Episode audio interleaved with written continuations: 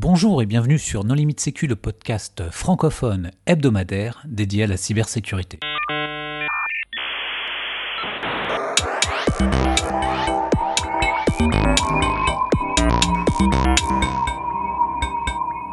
Alors aujourd'hui nous allons parler de clavier et de clé USB. Pour discuter de ce sujet, nous recevons Jérôme Poggi. Bonjour Jérôme. Bonjour. Est-ce que tu veux bien te présenter rapidement? Alors, euh, Jérôme Poggi, euh, passionné depuis très longtemps. Euh, j'ai fait un petit passage de 7 ans chez Hervé, donc c'est pour ça que voilà. et ensuite, bah, maintenant, je suis RSSI dans une grande collectivité. Pour discuter avec lui, les contributeurs No Limit Sécu sont Hervé Schauer. Bonjour. Marc-Frédéric Gomez. Bonjour. Nicolas Ruff. Bonjour. Et moi-même, Johan Uloa. Alors, Jérôme, tu as réalisé une presse à la nuit du hack, à la dernière nuit du hack. Alors, il semble qu'il y ait quelques soucis avec certains claviers USB. Est-ce que tu peux nous en dire plus? En fait, oui, en fait, euh, essentiellement, c'est pas les claviers USB qui sont problématiques, c'est le port USB. Euh, en fait, moi, ma, ma presse, elle s'appelait USB HID, la vie de la rétine tout simplement, c'est euh, il suffit d'avoir accès à un port USB pour pouvoir faire plein de choses et en particulier se faire passer pour un clavier. Et lorsqu'on se fait passer pour un clavier, on peut bah, faire beaucoup de choses, lancer des commandes, euh, déclencher des commandes suivant en particulier tout ce qui est euh, le, le numlook, capslook, puisque ça ce sont des informations qui circulent au niveau de l'USB et du coup ça permet de, de déclencher des charges au, bon moment. Alors, il me semble que tu avais aussi évoqué les claviers sans fil. Oui, alors les claviers sans fil, donc il y, a plusieurs marques qui sont euh, problématiques, puisqu'en fait euh, le pseudo-chiffrement euh, qui est utilisé c'est un XOR bête et méchant, et donc du coup avec un petit, outil qu'on achète sur internet qui sert en fait à piloter les drones, on reflash le firmware et à partir de là, on lance le, bon outil, donc c'est Mousejack. Euh, à partir de là, ben, on peut sniffer tout ce que fait les claviers sans fil, enfin donc clavier, souris, etc. Et aussi, ben, on peut aussi injecter. Donc du coup, ben, se faire passer pour le clavier du voisin. Mais alors attends, tu flashes le firmware de, du device que, dont tu parles là ou du clavier? Non, du device, du device, euh, du, euh, du, device euh, radio pour qu'il puisse émettre à la bonne fréquence et les bons, les bons paramètres. Mais ça impose physiquement d'être quand même à côté de la cible que tu souhaites compromettre. Bah, presque. Tout dépend de la radio. Donc il suffit d'avoir la bonne antenne, une antenne Yagi directrice, un petit un petit ampli hein, pour pas grand chose et euh, donc une Yagi ça coûte 20 euh, euros hein, sur les sites chinois euh, bien dirigé bah, on fait on fait sans problème une centaine de mètres hein, à vue alors qu'est-ce qu'on peut faire pour limiter le, le, risque bah, déjà soit ne pas utiliser des claviers et des souris sans fil même si c'est bien pratique mais surtout donc il y, a un constructeur qui a corrigé, évidemment très rapidement, euh, en, mettant à jour bah, bah, le firmware euh, du dongle. Bah, on, peut, on peut le citer peut-être alors s'il a corrigé. Oui, c'est Logitech, avec euh, les dongles Unify. Donc aujourd'hui, les gens qui possèdent des anciens claviers Logitech, ils peuvent faire une upgrade du firmware ou ils doivent acheter le nouveau? Que, que ceux qui ont les Unify. Le Unify, oui, peut se, peut se mettre à jour. Alors c'est un petit peu particulier parce qu'il faut aller sous Windows, dans la partie driver. Enfin, c'est un petit peu. Euh, enfin, c'est pas évident à faire, mais ça se fait. Oui, parce qu'en fait, la plupart de ces périphériques sans fil, ils sont basés sur euh, un chip unique. Enfin, il me semble que c'est du Nordic Semiconductor euh, NRF quelque chose. Et en fait, ça, on partage des classes de vulnérabilité parce qu'en fait, euh, il n'y a que l'habillage qui change, mais à l'intérieur, c'est tous le même chip et tous le même SDK, enfin le même microcode fourni par le même constructeur. Ce qui explique cette crypto un petit peu défaillante euh, que tu peux facilement exploiter dans beaucoup, beaucoup de modèles différents. C'est ça. Et tu l'as déjà exploité en pratique? Enfin, parce que quand on parle de radio, euh, je. Ah, tout ce dont je parle, tout ce dont je parle, j'ai testé. Et donc, euh, jusqu'à combien de mètres tu peux réussir à. Alors, écoute. Là, moi, ce que j'avais fait en écoutant, en faisant un petit tour des bureaux, à une bonne vingtaine de mètres, voilà, j'arrivais à détecter les, périphériques. Donc, suivant l'endroit où on se mettait, ça permettait de détecter les périphériques assez rapidement. Et après, l'injection, bon, à une dizaine de mètres. Ok, donc en fait, tu peux injecter du trafic et tu peux écouter. Est-ce que c'est la même attaque à chaque fois ou est-ce que c'est deux, deux problèmes d'implémentation différents qui font que... Non, non, c'est la même attaque. C'est la même attaque. C'est la même attaque. Bon, c'est deux outils différents. Ça veut dire que tu peux écouter une salle de réunion de type COMEX, tu te mets à 10 mètres, tu fais semblant de bosser sur ton PC et tu es en train de te récupérer. Ah bah, train de récupérer, oui, ce que, ce que, bah, qui se tape. parce qu'ils n'ont pas de clavier, ils sont tous sur iPhone, hein, donc t'inquiète pas. Non, ils ont des PC. Donc ça veut dire que tous les credentials, pour ouvrir la session lorsque ça s'est mis en veille, va passer quoi. Et donc as, après, tu peux faire un mouvement latéral vers la D. Donc le login et mot de passe, euh, par exemple. Si tes, si gens du COMEX sont aussi admin de domaine, je pense que tu as un sérieux problème dans ton infrastructure Windows. Mais non, mais justement, tu, euh, Quoique, il y a des fois, on pourrait se poser des questions. On peut se poser des questions. J'ai déjà vu des RSSI qui demandaient à avoir des comptes administrateurs de domaine pour. Euh, Et exactement, on voit de certaines choses parfois. Plus on est haut dans la hiérarchie, plus on a besoin d'avoir des privilèges. Bon, moi je dis rien, hein, j'en ai. Oui, toi tu travailles. Mais j'ai deux comptes. Voilà, mais j'ai deux comptes. Bon, on va, on va passer euh, sur le sujet des, clés USB. Alors, euh, à quoi ça sert de se faire passer pour un clavier? Euh, ça sert tout simplement à, être comme si on était devant l'ordinateur, mais euh, soit à et le piloter à distance. Alors ça peut se faire en pilotage à distance, donc il y a, les outils euh, WID, WID.ninja, WHID.ninja, qui, qui est vraiment un très très bon petit matériel qu'on trouve à moins de 20 dollars. là c'est carrément pilotable par Wi-Fi, donc du coup, il y a carrément un serveur web, on pousse les charges, on les déclenche, euh, c'est très interactif. Il y a une version 2 qui est en train de, se créer là, et qui est carrément pilotable par SMS. Donc il a rajouté un petit module GSM 800, pareil, qui vaut 3 dollars, euh, une SIM, euh, avec un abonnement à 2 euros par exemple, et, puis, et puis youpi quoi. Et là c'est fini, la distance elle est elle est quasiment illimitée. il faut, quand même avoir eu un accès physique euh, au départ. Hein. Ah, ça, c'est le, postulat principal, avoir l'accès physique. Ce qui est important de rappeler, le fait que l'ordinateur, le, système, n'a aucun moyen de faire la différence entre un vrai et un faux clavier. Ah, il n'a absolument aucun moyen puisque c'est un clavier. Oui, oui, oui. Donc, c'est franchement, moi je, pour lui, c'est un clavier. J'entends ça, j'interdirais complètement les claviers externes. Hein. Ah oui, mais comment tu fais bah, Moi, j'ai un, j'ai un laptop, euh, j'ai pas Il n'y a plus le port PS2, hein Ah oui, mais même. Alors, je peux, on, peut, on peut usurper ma souris, qui est une souris filaire. Hein. Bah, après, après, il y a, y, a, y, a, y, a, y a des choses qui sont assez marrantes. C'est piéger les équipements. Donc, euh, justement, euh, la souris que tu as, elle a été gentiment ouverte et dedans, il y a l'équipement adéquat. Donc, le hub USB à souder euh, qui vaut 5 dollars euh, et intégré dedans. On y met le l'équipement adéquat. Donc c'est une souris qui fait clé, qui fait euh, hub USB et qui a son, équipement directement intégré.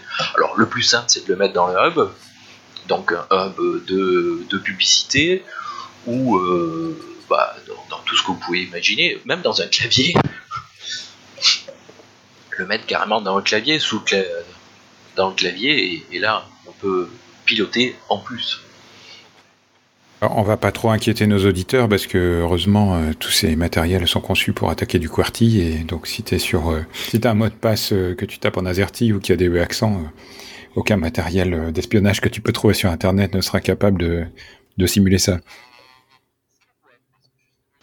Euh, c'est à voir parce que justement, euh, comme c'est euh, comme c'est sous Android, pas, sous Android, sous Arduino, il suffit d'avoir le bon fichier keyboard.h lorsque tu compiles ta, charge, ton, package, puisqu'en plus évidemment tout est basé sur du code source open source, donc du coup tu modifies à la volée, tu modifies comme tu veux, tu rajoutes des options, tu rajoutes, tu en enlèves, et donc du coup si tu mets le bon clavier que tu as fait ta reconnaissance préalable comme il faut, tu sais que c'est un clavier de marque, je sais pas, marque Tartampion, euh, tu vas préparer en plus ton équipement pour qu'il ait le même ID euh, physique, donc le PID, VID euh, au niveau USB, et au moins quand tu vas le brancher ou le faire brancher, il va passer exactement pour le clavier officiel.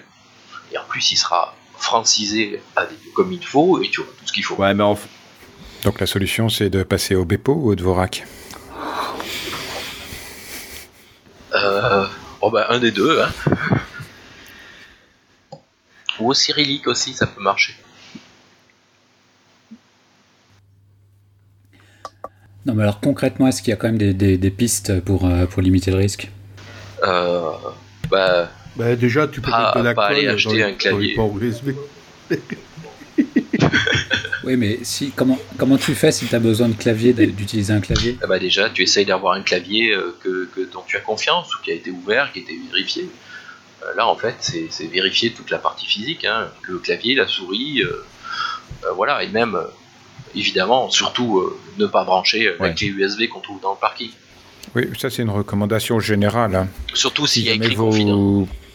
Si vous récupérez des goodies USB sur les salons, surtout apportez-les-moi, je me chargerai de leur destruction rapide et sécurisée, mais ne les branchez surtout pas dans, vos machines. Hein. Particulièrement si vous allez à des salons, enfin des, conférence de presse en Corée du Nord. Euh.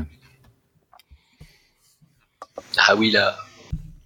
J'ai entendu parler d'une clé USB euh, qui fait mal femelle et que tu mettrais justement entre. Euh, Alors ça, ça moi j'appelle ça les préservatifs USB. En fin de compte, sur l'USB, il y a quatre, il y a quatre connecteurs et les deux connecteurs extérieurs, c'est juste l'alimentation.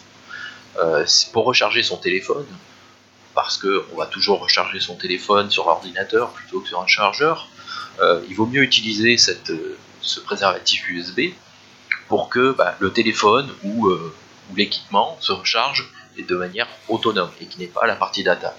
Hein, qui a jamais essayé de, charger son téléphone sur les abribus ou dans les bus avec la petite prise USB ou, ou dans le dans le web café où il y a, évidemment ou dans le TGV. de quoi recharger son téléphone. Qui un bon exemple. Jamais... Ou dans le TGV, voilà. Parce que ah, le TGV c'est bien, mais bon le TGV on sait toujours. Hein. Donc c'est exactement le même principe pour un téléphone. Le, la device USB va se repasser pour un clavier, injecter euh, des commandes, etc. Surtout qu'en plus ça, ça marche aussi bien pour les téléphones, puisque un téléphone c'est un port USB euh, avec un connecteur mini. Euh, il y a le, comment s'appelle le premier des, gadgets USB qui permet d'injecter peut le faire aussi sur, un téléphone. du coup, il y, a il y a une séquence qui, a été, qui est sortie où il y a tous les codes PIN à 4 chiffres et du coup, ça a permis de faire du brute force.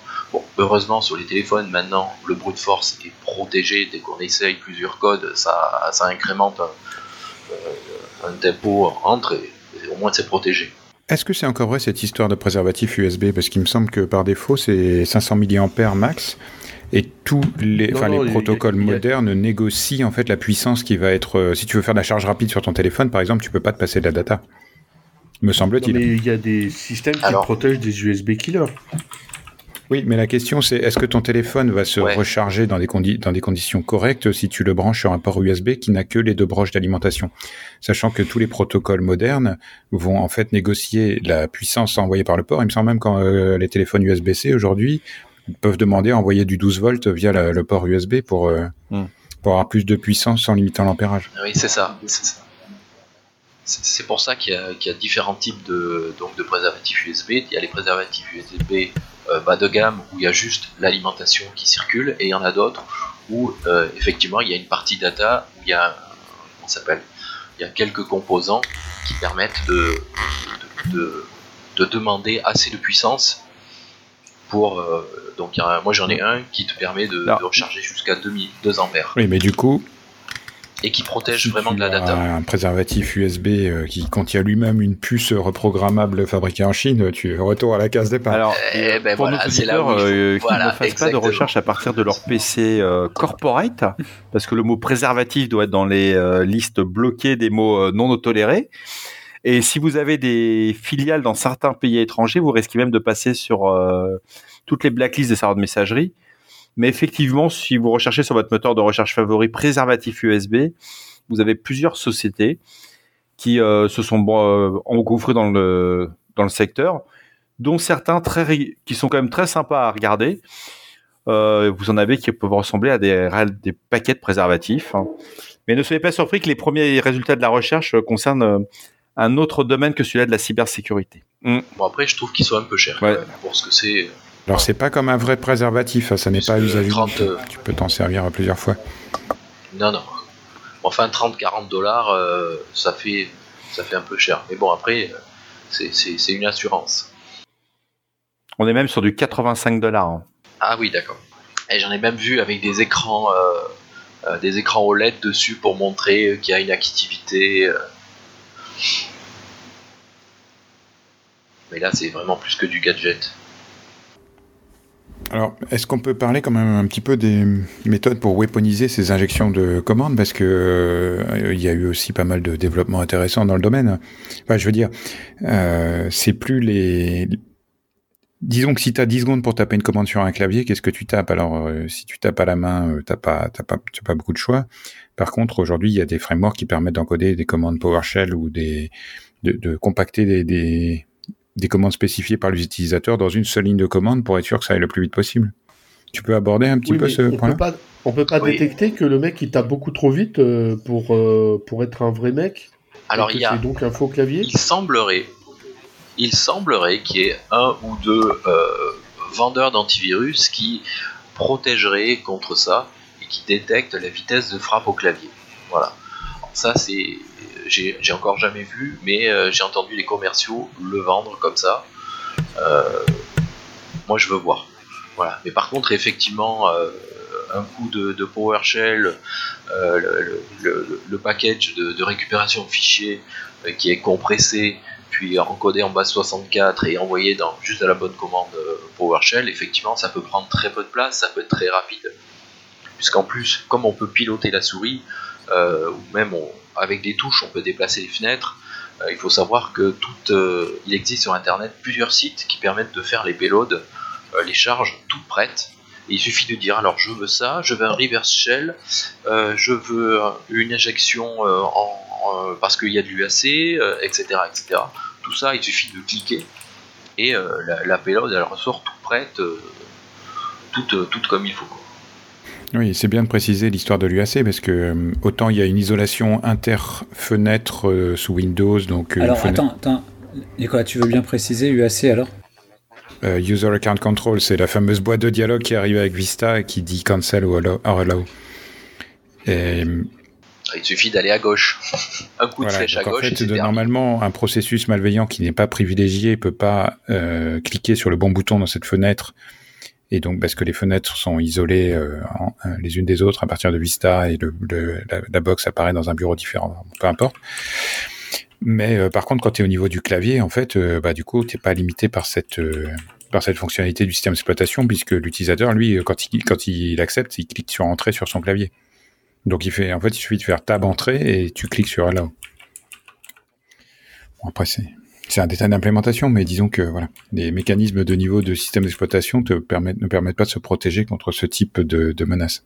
Et pour que la charge s'exécute, il n'y a pas nécessairement besoin qu'elle que de taper vite, non? J'imagine qu'il euh, y a aussi la possibilité de mettre des charges qui euh, tapent lentement de manière à simuler une frappe humaine. Oh bah oui, absolument. On peut. Oui, oui. Ah oui, oui. Parce qu'on peut mettre des tempos, en plus, euh, après, il suffit de, non pas d'aller taper la charge, mais de, taper un bout de code en PowerShell qui va chercher une charge. Et du coup, euh, la charge est variable et elle évolue au, fil du temps et suivant le, type de. mais là, elle va, pouvoir être détectée par ton super SOC qui surveille les flux et qui va détecter la charge utile téléchargée le monitoring euh, PowerShell, ça se passe plutôt au niveau du système d'exploitation, hein, puisque maintenant, dans les dernières versions Windows 10, tu peux carrément loguer euh, les commandes PowerShell désobfusquées telles qu'elles ont été exécutées par le système. Mais par contre, au niveau du réseau, enfin, pour peu que le truc soit un peu malin et qu'il voyage par un protocole euh, inconnu ou qu'il soit encodé dans une image ou un truc comme ça, tu, tu le verras pas, quoi. Il y en a beaucoup qui encodent dans, dans, dans les images. Bon, alors une fois qu'on a vu ta présentation, euh, on regarde les clés USB de manière un petit peu différente. Qu'est-ce que tu on regarde les, ports, les ports USB. De oui, oui, oui. Alors qu'est-ce que tu, euh, qu'est-ce que tu réponds à quelqu'un qui te dit tiens, euh, prends ce fichier sur ma clé USB bah déjà, je le mets pas sur mon PC de travail. déjà, voilà, je le mets pas sur mon PC de travail et puis on va dire je ouais, c'est compliqué quand tu es en entreprise. T'as un, un consultant qui vient, euh, il a déjà passé le premier cercle de confiance, il a passé l'aspect sécuritaire. Il te sort une clé USB, euh, tu lui dis euh, non non, tu branches pas ça sur mon PC, ni sur le réseau de l'entreprise. Est-ce que tu est-ce que aurais des conseils sur des pour nos auditeurs concernant des boîtiers de nettoyage des clés USB On a vu des sociétés en cyber qui s'étaient lancées dans ce domaine dans les halls d'accueil, ils mettent, tu viens avec une clé USB inconnue, tu la mets, ça la scanne et en, oui, et en théorie, euh, ça te protège. J'avais vu, j'ai vu ça effectivement. Il y a, il y a une boîte qui le fait. Euh, oh, il y en a plusieurs des SAS. Hein. Il y a Quarks Lab en France qui en fait, euh, mais enfin, CIRCL. c'est la boîte luxembourgeoise. Le Circle, c'est le cercle luxembourgeois. Mais ces trucs-là, ça suppose que ta ah. menace, elle soit détectable par un antivirus. Parce que c'est juste des stations qui scannent avec cinq antivirus différents. La vraie solution pour s'échanger un fichier aujourd'hui, c'est de passer par le cloud. Parce que c'est comme ça que tu as juste le contenu du fichier, mais t'as pas le hardware autour qui, lui, euh, de toute façon, peut euh, détecter qu'il est en train d'être scanné parce que l'accès se fait de manière séquentielle à la clé, etc. Et donc envoyer un fichier différent, suivant s'il est scanné sur une borne ou s'il est scanné sur un vrai Windows.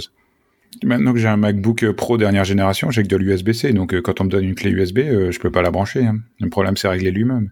Mais c'est une vraie étape d'évolution des mœurs sur l'échange de fichiers. Et au fait, euh, bon, donc tous les ports USB sont des ports série. Le fait d'avoir un autre USB comme USB-C, on est d'accord que ça change absolument rien au problème. Non, ça change absolument rien au problème. Oui. Non, mais il faut quand même le dire aux auditeurs que ça sert à rien. Bah oui.